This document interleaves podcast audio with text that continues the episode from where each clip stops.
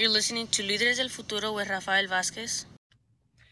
And good morning, good afternoon, good evening, good night, depending when you are listening to this information, depending when you're watching the video. My name is Rafael Vázquez. This is your show, Líderes del Futuro. And these days, again, we are on KBBF 89.1 FM and on the web at kbbf.org on Thursdays from 5 p.m. until 7 p.m. Pacific Standard Time.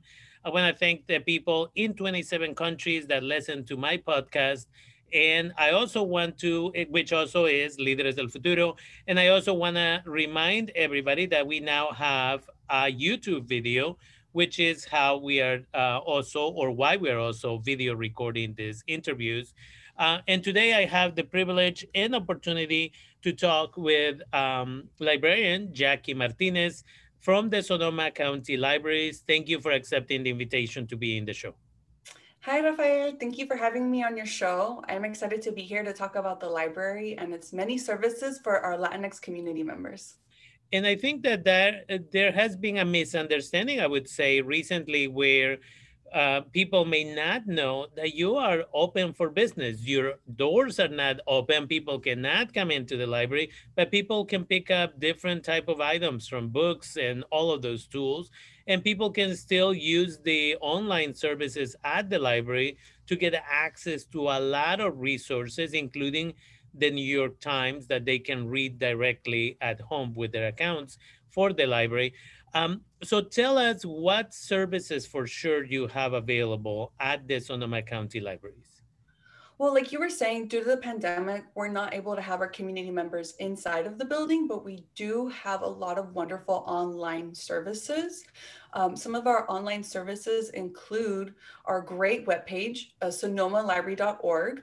Please visit our webpage. It has so much information in regards to signing up for an electronic library card, signing up for getting books, movies. Um, we have video games too now for our little ones. And we also have a great service called Curbside Pickup, like you said, where you can check out materials, come to the library to pick them up, um, and then take them home for three weeks and then return them on Fridays and Saturdays. And for a minute, I don't know if you also have that service, but I know that for a minute you also had again all of these audio books that it was one little book you would pick it up you would take it home you would listen to it bring it back. But you also i think had some services with hotspots. Is that something that is available? I know that some of our families may not be able to afford uh, internet services to be able to connect to the library especially for the little ones uh, is that something that is available yeah, so the Sonoma County Library has Sonomafy hotspots and Chromebook kits. So you can check out with your library card a Sonomafy hotspot that gives you free access to wireless internet for 14 days, or you can check out a Chrome kit, which comes with the actual Chromebook, the hotspot, and so then you're able to use the Chromebook and the hotspot together to use for homework or for work or for whatever reasons. Mm-hmm. You know, at the library, we're here to support you and we want you to get access to as much as you can for free. And the other thing that I know for sure is that at least when I move up to Sonoma County 20 plus years, uh, it was difficult to find a librarian or somebody at the library who spoke Spanish uh, to be able to provide services to our community but it seems like over the last few years, there has been a really uh, consistent effort to be able to make the library a little bit more accessible to our Spanish speaking community. Um, what can you tell us about that? Yeah, so we are working on hiring more bilingual community members, and we're also um, enabling our staff members to practice their Spanish skills and take Spanish classes to pass a Spanish language exam so that they can interact with our Spanish speaking community members. Um, for example, I'm bilingual in English and in Spanish, and I'm at the Petaluma Regional Library. You are more than welcome to always contact me and ask for me by name. You can call me Jackie or Jacqueline, whatever your preference is. And for example, we also have bilingual speakers at the Northwest Coddingtown Library, at the Windsor Library. We have them at the Central Santa Rosa Library, and also at the Roseland Community Library, which is our small little library in Roseland. Um, it is a well-loved library and we want people to take full advantage of it. So please contact us. Our information is on our website. We have our phone numbers, we have our locations, we have our hours. And so one of the also misunderstandings I would say about the library for Sonoma County is that you are there basically to just assist with checking out books, finding the right book for me, and that's it.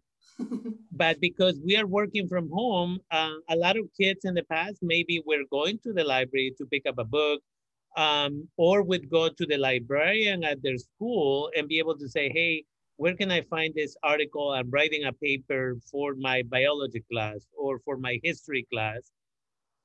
Doesn't the library, the public library, offer those services? Isn't that one of the um, services that the librarians are available to do if a child is working on a paper maybe yes. for again an English, a math, whatever class. Um, can you tell us about those type of services? And can the students either call you or chat with you over the web? How does it work? Yes, so we have um, librarians that are there to help you Monday through Saturday. Um, we are available from 10 a.m. to 3 p.m. and you can give us a call at our library's phone number and then you can let us know, hi, I'm working on a science project and I need information about this or hello, I'm working on a biography about Frida Kahlo and I need books about her, or I need a book and an online article. We can help you find all of that information. We can print it out for you for free and put it in a pickup bag so that when you come to pick it up at the library, it's there ready for you. Um, yesterday, for example, I pulled five different non uh, nonfiction books about the moon and landing on the moon for a person's report. And so we are there for you. You can give us a call. You can call us, or your parent can call us and they can ask us and let us know Hi, I need seven books, or I need three books about this topic or that topic. And we are more than happy to pull those for you and get them ready for you because at the end of the day, we want you to have access to all of that free information.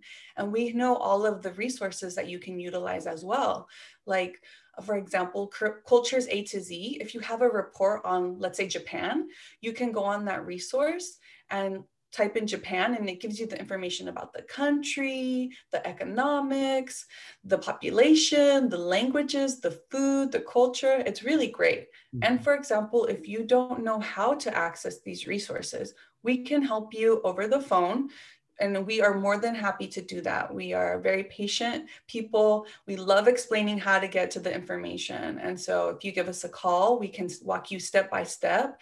If you want, we can even type up a document so that you know, okay, step one, I go to sonomalibrary.org. Step two, I click on online resources. Hmm. Step three, I look for students. And then it shows you all of our databases. We have so many, and we just want to remind our students and our parents and our teachers that we are there for them in this time and we support them. And again, I think that there has been for the longest time this misunderstanding between what the purpose of the public library has been versus my school librarian. And I always tell my college students, I, I teach a class here at Santa Rosa Junior College and they have to write a 12 page essay. And I always tell them I need at least 10 reliable resources. I don't want you to go look up a newspaper. I don't want you to go to Wikipedia and just tell me whatever uh, Wikipedia says about this issue um, I want you to go and get reliable resources. So I say, you know, go to the librarian. And if the librarian on campus is not available at Santa Rosa Junior College, go to your public library. That's what they're there to do, to mm -hmm. provide you services. And so I just want to again confirm that you are there to teach them the difference between an opinion and a fact, right? And it connects us to all these issues of politics and everything else. But I think that with so much information that is flowing out there in the web, whether it is on Facebook, whether it is Twitter and everything else, mm-hmm. when people just because they have the ability to put their opinion out there doesn't mean that everything they say is true.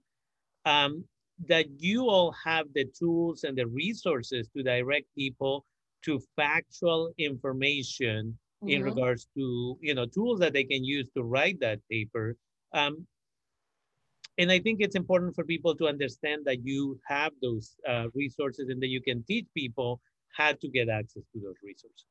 Yes, definitely. I mean, we have a really great database online that you're free to access with your library card, and it's called Points of View. And this database brings in different points of view on various topics.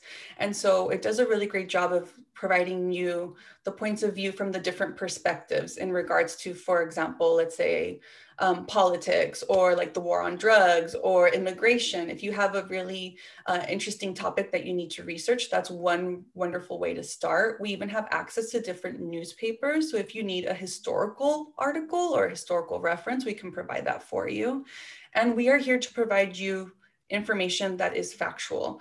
Um, we are more than happy to, like I said, lead you so that you learn how to look for this information. We teach you how to cite your sources for your teachers, for yourself, so that you know for a fact that you got this from a resource that is reliable, not something random from the internet. And I think that's really important to remind our students and our parents that it's very easy to Google stuff Mm-hmm. But it's important to learn how to make sure that that information is factual. And we give you the tools to do, to do that. Definitely. And with that, is there a phone number, an email address? We know the website, if you can remind us of the website. And then if you want to share either a phone number, an email address where people can reach out to the librarians or specifically ask for you, I would appreciate it. That way our community will be able to benefit from this. Yeah, of course. So it's sonomalibrary.org. We have a lot of wonderful resources on that webpage. We even have a great video explaining how curbside pickup works. We have all of our phone numbers listed and our hours and locations. I'm at the Petaluma Regional Library and you can contact me at 707 763 9801. And we have curbside from Monday through Saturday from 10 a.m. to 3 p.m. You can always call us, let us know, you know what, I'm into Stephen King. Can I have like five of Stephen King's books? Or let us know, I really want a romance novel. What, which one do you recommend? We're more than happy to give you material to read for fun and then material to continue your learning and education. And with that, I want to thank you again for taking the time and we'll do a follow-up at some point in the very near future. Because one of the things that I also like is that you do a process of seasonal type of uh, project, whether it is right in the, when we were able to go to the library, uh, there was events in regards to Day of the Dead, uh, mm -hmm. Dia de los Muertos type of thing. And then eventually I remember that last year, I think it was, uh, Rocky, when she used to work at the um, Town one, uh, she did the tamale one and all of those pieces. So again, you all have access to those tools to be able to make it accessible to people. So again, I look forward to our next conversation, but today I wanna thank you again for taking the time and being with me.